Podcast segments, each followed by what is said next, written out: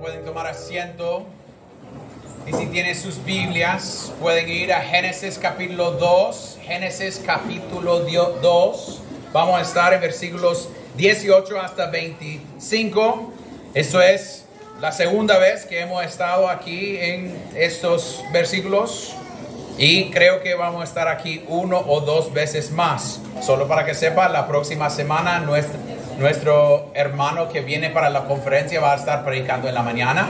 Entonces va a ser dos semanas hasta que, no, tres semanas hasta que toco esto otra vez porque yo voy de viaje la semana después. Entonces, esto, en ciertos sentidos, me siento que este este de hoy es un poco directo, entonces me voy después. Entonces, si tiene problemas, ojalá que está con la palabra de Dios y las implicaciones de lo que la palabra habla. La semana pasada estábamos tratando o enfocándonos en versículo 1 que nos ayudó acerca de la idea que no es bueno que el hombre esté solo y nos dio a, a unos al otros en la idea de hembra y varón la idea de una ayuda para el hombre adecuada. Hoy vamos a hablar de la idea de cómo deben funcionar juntos.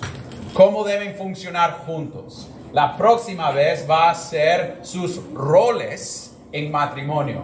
Pero hoy vamos a ver específicamente la idea de compañerismo, no compañeros de cuarto, pero compañerismo como una sola carne y las implicaciones de una sola carne. Entonces, con eso en mente, leemos esta sección de las escrituras. Entonces el Señor Dios dijo, no es bueno que el hombre esté solo, le haré una ayuda adecuada. Y el Señor Dios formó de la tierra todo animal del campo y toda ave del cielo, y los trajo al hombre para ver cómo los llamaría. Como el hombre llamó a cada, cada ser viviente, ese fue su nombre. El hombre puso nombre a todo ganado, a las aves del cielo y a todo animal del campo. Pero para Adán no se encontró una ayuda que fuera adecuada para él. Entonces el Señor Dios hizo caer un sueño profundo sobre el hombre y este se durmió y Dios tomó una de sus costillas y cerró la carne en ese lugar de la costilla que el Señor Dios había tomado del hombre. Formó una mujer y la trajo al hombre. Y el hombre dijo, esta es ahora hueso de mis huesos y carne de mi carne. Ella será llamada mujer porque el del hombre fue tomada. Por tanto, el hombre dejará a su padre y a su madre y se unirá a su mujer y serán una sola carne. Ambos estaban desnudos, el hombre y su mujer, pero no se avergonzaban. Esto es la palabra de Dios. Oremos. Padre Celestial, llegamos nuevamente delante de tu palabra, reconociendo que nosotros a veces queremos formar cosas en nuestra imagen, pero la palabra nos muestra que nosotros debemos someternos al orden que tú has puesto sobre nosotros, aunque por nuestros pecados a veces nosotros odiamos esas cosas. Oh Dios, pedimos que durante este tiempo juntos, viendo este texto, que nosotros podemos ver tu manera de actuar tan generosamente con nosotros, en darnos ayudadores y darnos parejas para vivir juntos y reconocer que no es bueno que el hombre esté solo. Oh Dios, ayúdanos a ver las implicaciones, ayúdanos a verlo hasta la medida que nos ayuda a ver nuestra dependencia nuevamente de ti para hacer esas cosas en nuestras vidas. Oh Dios, pedimos que tu nombre sea glorificado entre nosotros y oremos esto en el nombre de Cristo. Amén y amén.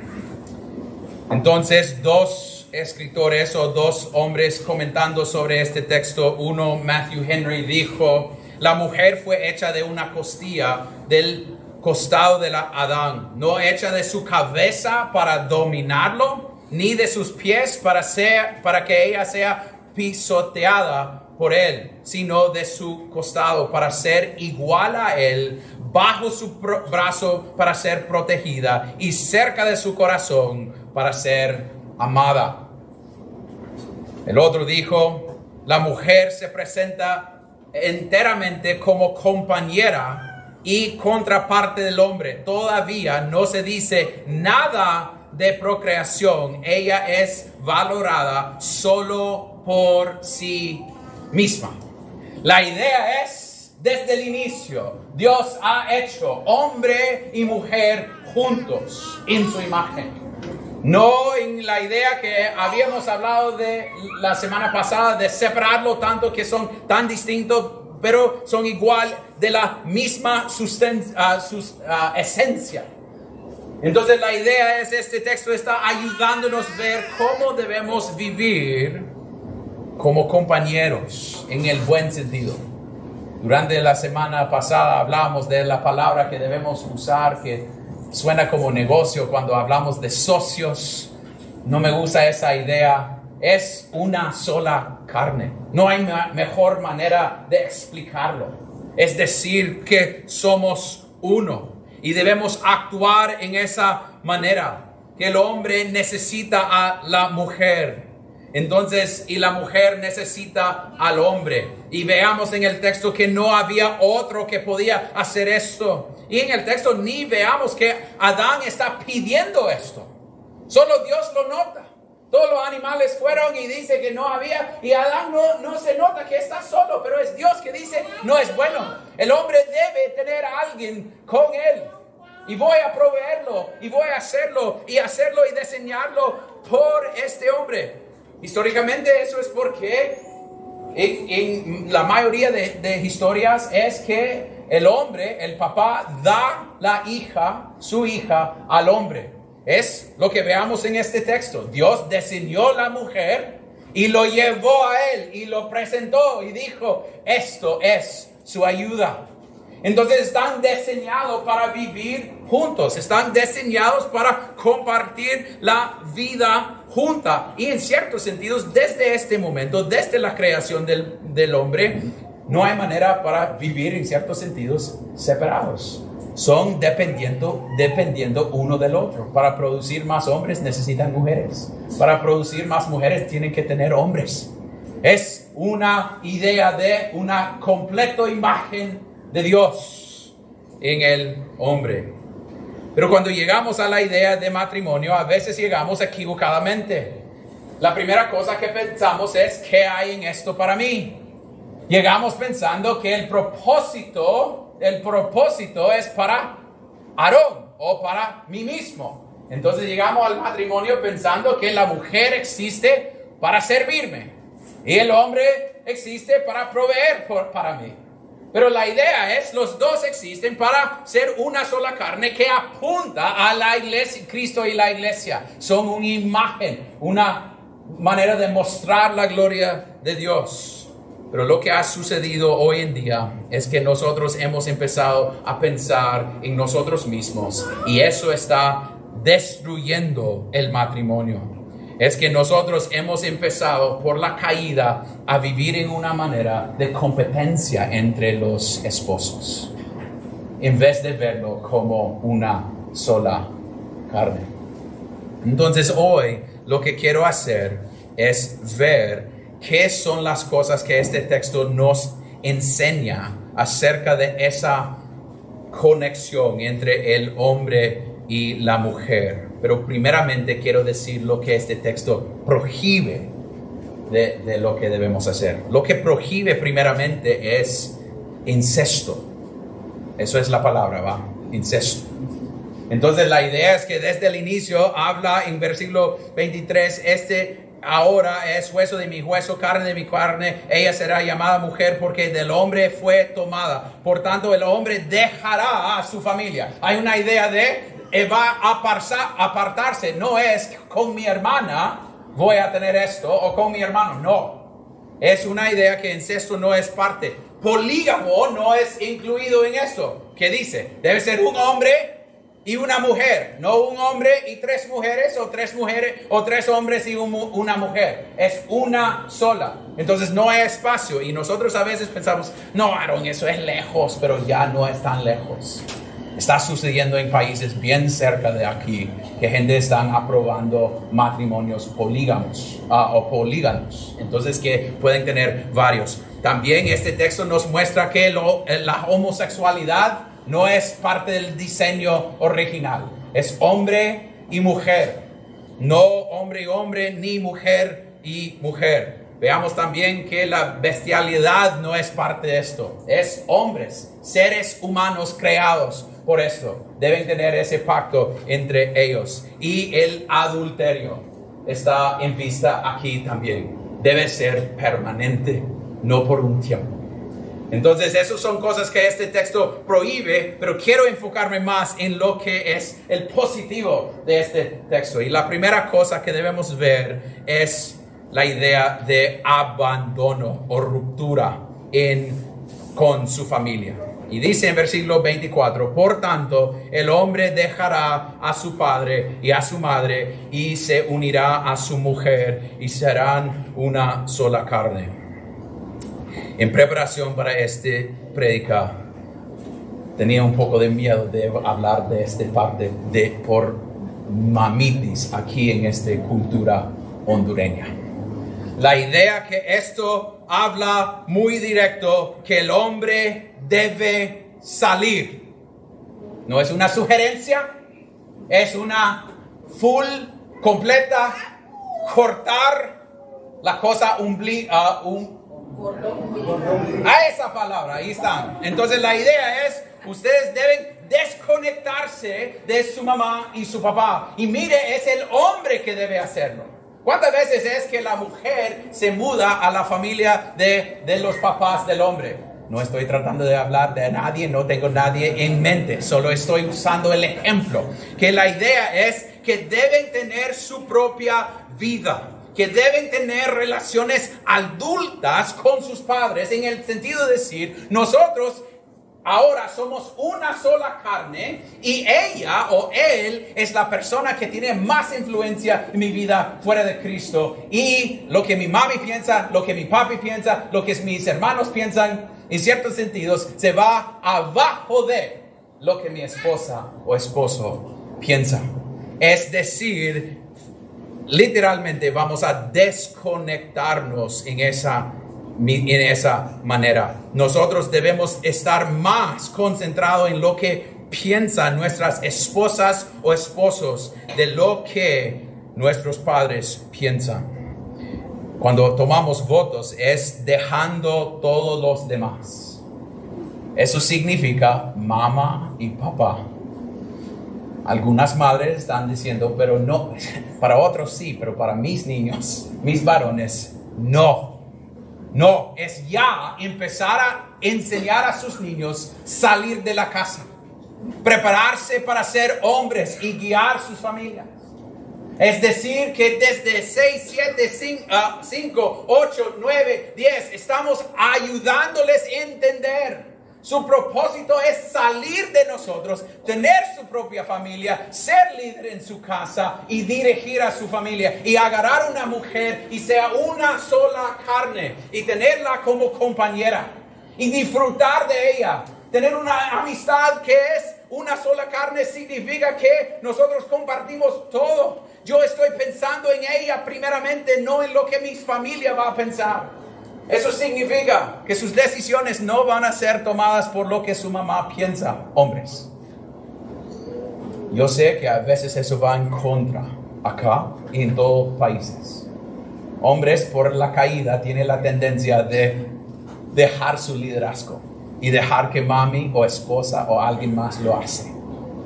Pero este texto está diciendo hombres deben tomar la decisión y ir por ella y tener abandona o una ruptura con su familia en el sentido de ahora ella es mi propia carne.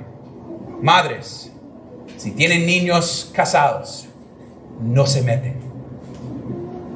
Cállate tu pico. Eso es la, la idea. Cuando es como, no, pero yo, yo, yo, ya. No, cállate tu pico.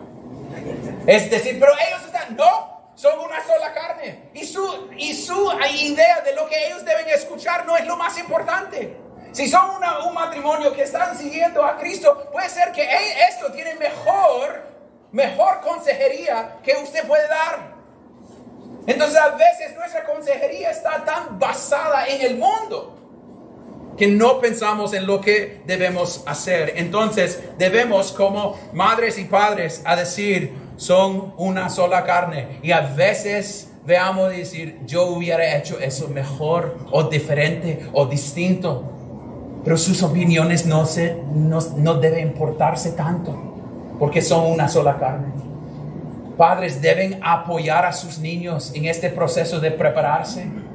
A veces bromeamos y los niños se, se molestan un poco porque nosotros decimos, ya el reloj está contando, ocho años, ya se van. Pero la gente es como, pero están quitándoles.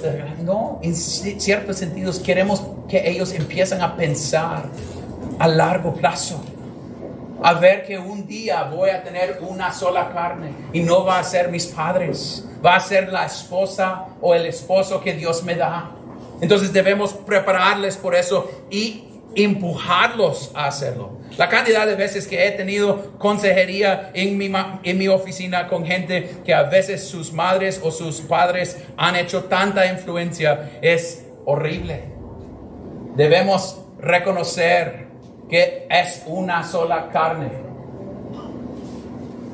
Yo, yo quiero meterme un poquito más, pero voy a dejarlo ahí. Yo pienso que ustedes han agarrado la idea de hombres si la palabra de su mamá es más importante que la palabra de su esposa, hay problema en su vida. Si la palabra de sus niños es más fuerte que sus, su esposo, mujeres, hay problemas en su matrimonio. Esto es, esto es mi prioridad en cada aspecto. Es dejar y agarrar y seamos una sola carne. Pero Aarón, a veces tenemos luchas y problemas. Entonces la idea es que es, no, debemos tener un abandono a nuestra familia. Pero hay otra cosa que viene en este texto. Debe ser un abandono a su familia y estar en un matrimonio permanentemente. No es por un tiempo. El texto nos dice aquí que y el hombre dijo, esta es hueso de mi hueso y carne de mi carne, ella será llamada por ah, mujer porque del hombre fue tomado. Por tanto, el hombre dejará a su padre y a su madre y se unirá a su mujer y serán una sola carne.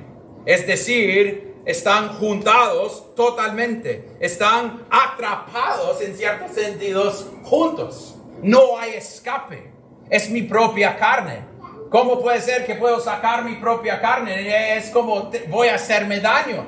Entonces este texto está mostrándonos que un pastor dijo, son gloriosamente atrapados, íntimamente atrapados, obede- obedientemente atrapados, ah, atrapados, legalmente atrapados, personalmente atrapados, en la idea que no es una decisión o algo que yo hago por feeling.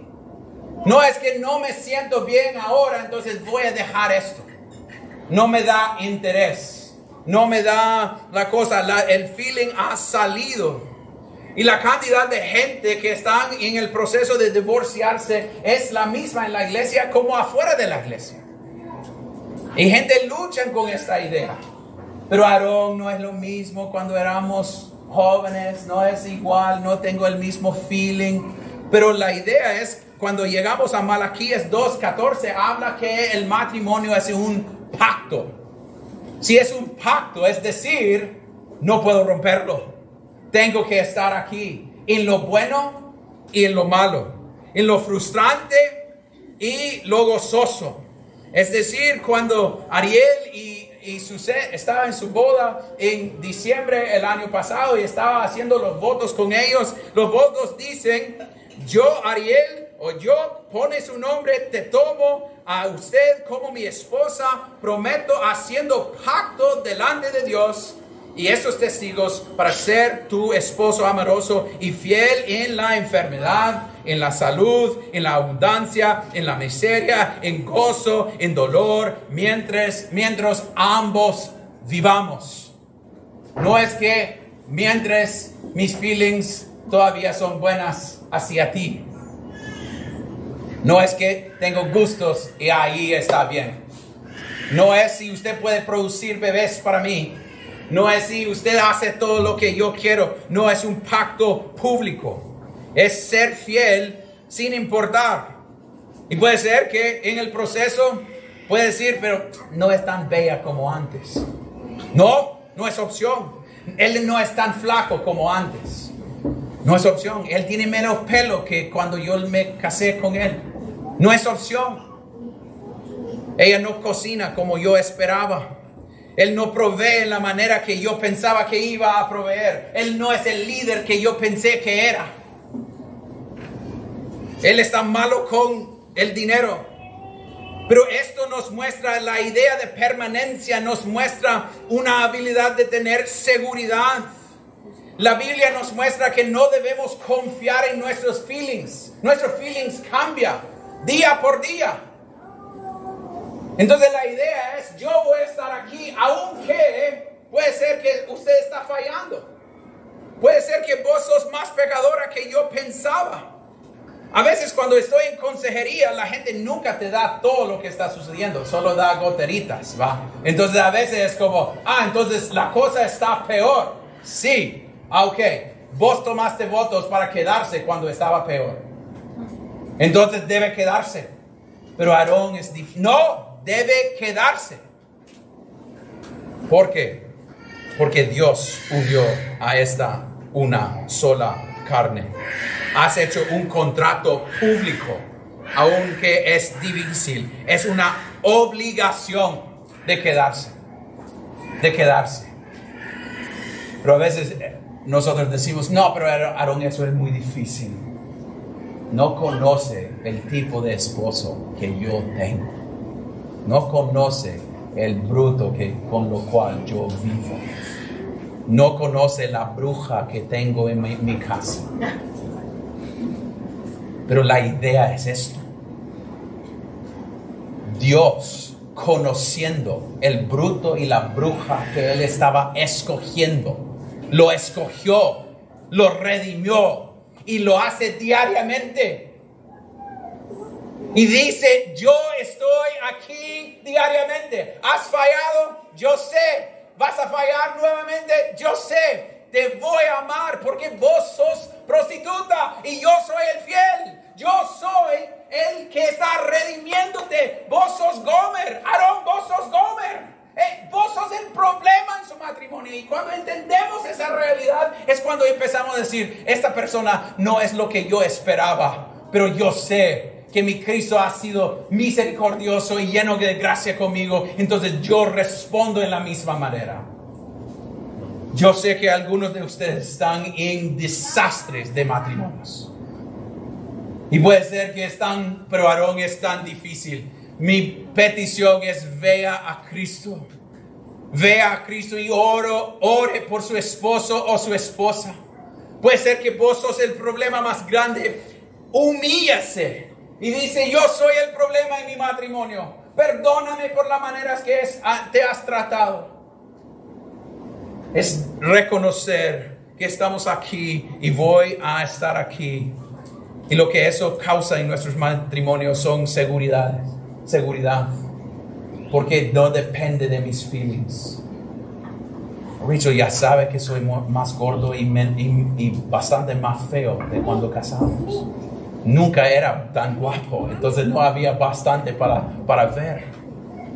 Pero ella diariamente está tomando la decisión de quedarse, aunque es difícil a, veces.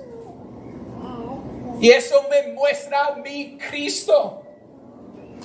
Porque Cristo dice, yo sé, pero me quedo. Sabiendo quién vos sos, me quedo. Y cuando empezamos a entender eso, vamos a tratar unos al otros con esa misma gracia y estar en nuestros matrimonios permanentemente. Jóvenes, cuando están pensando a casarse, no piensen en, ah, puede ser que voy a tratar, vamos a vivir juntos, ver cómo sucede. No, no, casate.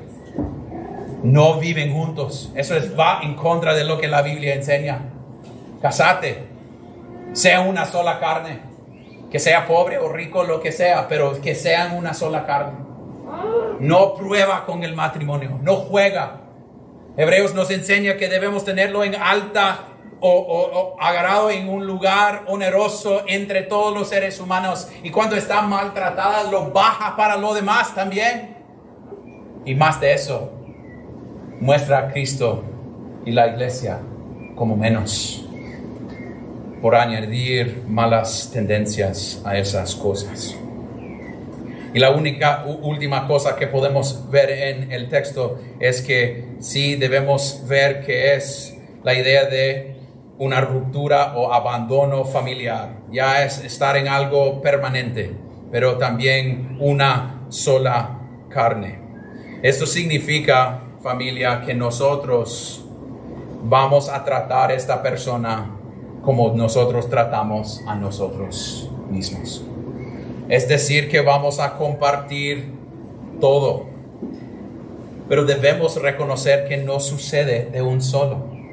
A veces gente vean matrimonios y piensan que cuando están saliendo a la puerta es, ya son una sola carne y ya está. Pero a veces es ser una sola carne es un trabajo. Es parte de trabajar por eso. No viene de la nada, no es algo pasivo, como voy a estar aquí esperando que somos que seamos una sola carne. No, es como debemos ver que es un proceso, no es unidad instante, no es algo que sucede sobre tiempo. Debemos que trabajar sobre estas cosas para tener una sola carne. Piénsalo así. Un hombre de 21 se casa con una chica de 21. ¿Ustedes piensan que ellos saben todo del otro en ese momento? todos los pensamientos, todos los deseos, todo lo que quieren lograr. No, jamás, jamás. Entonces, ser una sola carne es construir una vida junta y ver cómo vamos a ir juntos y hablar juntos. Eso es porque su mejor amiga no debe ser su hermana o su mamá, otra amiga en la iglesia. Debe ser su esposo, su, su una sola carne. Hombres no deben ser sus compas que va por cervezas o lugares para pasar tiempo o jugar billares. No, debe ser su esposa. Y confiar en ella, decirle toda. Conocer que deben estar en la misma página de roles, de responsabilidades, hablarlo como una sola carne. ¿Qué quieren hacer con finanzas? Quiero decirles que en el pasado, durante los tiempos de los puritanos, Ah, en los votos hablaron de la idea que vamos a compartir todo, cuerpo, posesiones y fondos. Yo sé que eso puede ser que va en contra de la cultura acá. Una sola cuenta. No dos. Una sola. Pero tenemos... ok, si no quiere que sea solo en back, está bien pero que ella y él tienen acceso a todo el dinero. Somos una sola carne. Si usted está diciendo, pero no sé lo que va a suceder, ya estás dando espacio para permanencia, a escapar de permanencia. Ah, si algo sucede en el futuro. No, no, no. Aarón, pero usted no sabe cuántas historias que yo tengo de, no me importa. La Biblia no está pidiendo sus historias. Es decir, que es una sola carne. Es luchar por la idea. Yo sé que puede ser que algunos van a salir, no, ese, ese gringo tiene sus cosas malas en, la idea de cuentas. Yo sé que ustedes no comparten entonces apellidos, entonces a veces es difícil hacer todas esas cosas, entiendo. Pero esas son argumentos pragmáticos, no bíblicos. La idea es que debemos usar la Biblia a definir las implicaciones a cómo debemos vivir. Entonces significa que vamos a poner ciertas cosas en orden, aunque nos cuesta. Que sea una sola carne, esto es algo que Aarón a veces habla de esto, entonces no voy a ponerlo como ley, pero que sea una sola nombre. Que mujeres deben tomar el nombre del hombre, porque son una sola carne. Y puede ser de cualquiera o de tomar el nombre completo. No, no, no me importa cuál manera lo hace. Pero reconocer que ustedes son una sola carne. que la idea que aquí gente construye cosas tan separadas. Ella, ella paga la luz y esto, y él paga el agua, y ella hace esto y eso. Eso no es vivir juntos, eso es compañero de cuartos. Eso es lo que yo hice en colegio y en universidad. Mis compas estaban ahí, ellos pagaron ciertas cosas, pero eso no es una sola carne. Eso es actuar que ella es alguien que va a ir en contra de mí y yo voy a estar en contra de ella. Nosotros que somos mayores debemos mostrar esto a los jóvenes y los jóvenes adultos en la iglesia. De ver matrimonio diferente. Porque la gente odia el matrimonio? Lo que han visto. A veces es lo que han visto. Pero es, debemos reconocer que nosotros vamos a compartir todo, finanzas, la manera que vamos a disciplinar y criar a nuestros niños.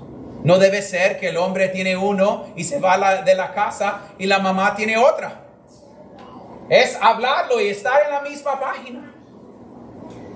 Es decir, que nosotros vamos a compartir todo. Posesiones, fondos, ideas, habilidades, problemas, éxitos, ah, cosas de, que son difíciles como pruebas o sufrimiento. Es ver lo que somos diseñados para hacerlo juntos. Y puede ser que algunos están sentaditos aquí diciendo, Aaron, pero usted no sabe cómo, qué tan malo está mi matrimonio. Si su matrimonio está en una situación tan mala, te pido, nosotros estamos dispuestos como pastores para recibirles y dar consejería. Pero van a llegar a nosotros y nosotros vamos a decirte la misma cosa. Yo no puedo arreglar su matrimonio. Cristo es su única esperanza.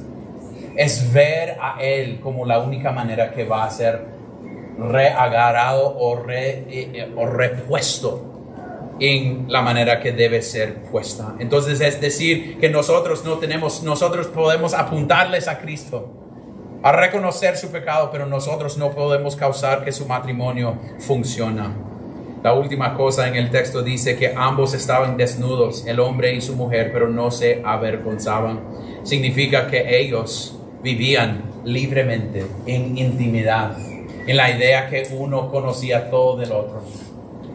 Eso va, va a desaparecer en Génesis 3 cuando caigan, pero la idea es, tenían intimidad en todo, en sus pláticas, en sus conversaciones, hablando con Dios y entre ellos. ¿Cuántas veces hemos tenido pláticas en matrimonios y eso a veces es lo más difícil? Es llegar y decir, uff, vamos a tener una pelea. Pero a veces tenemos que decir, vamos a tener la pelea, pero aquí estoy por la pelea. Porque amo a Cristo. Voy a luchar y mostrar mi corazón. Hombres, eso significa que debe, debe, debe confiar en su esposa. No en sus compañeros Sí, está bien dar ciertas cosas a ellos, pero su confidante o alguien a donde puede confiar debe ser su esposa. Esposas no debe ser su mamá o su papá o su hermana, debe ser su esposo. Y vivir juntos. La única manera que van a hacer eso es reconociendo que depende de Cristo. Yo les dije la semana pasada que iba a terminar con esto cada semana. La idea es, para vivir en un matrimonio, es siempre recordar que el problema más grande en su matrimonio es vos mismo y su pecado.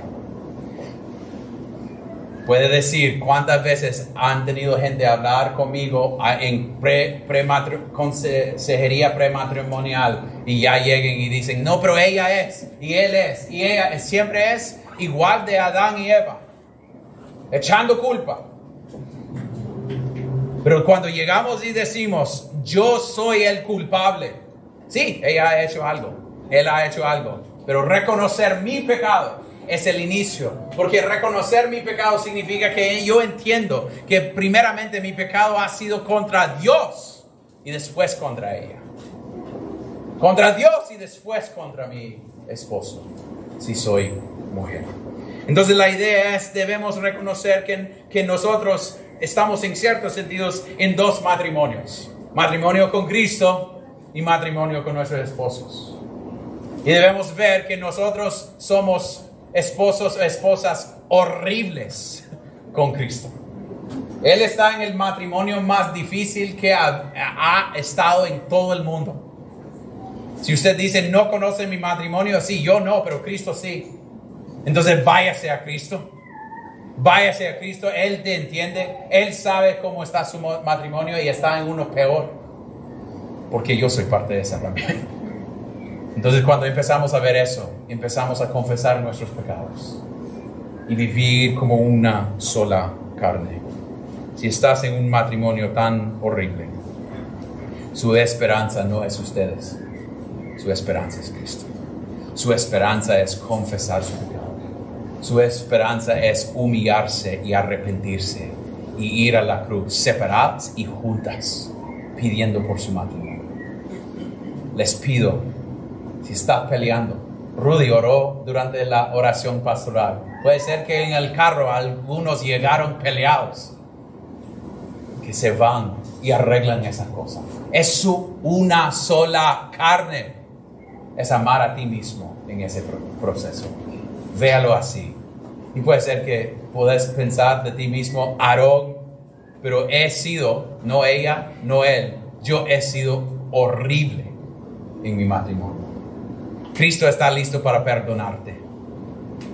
Y eso es donde debe pedir perdón primero y dejar que Él obra en su esposo o esposa para que ellos puedan perdonarte también. Pero arregla la cosa en Cristo Jesús. Eso es su esperanza.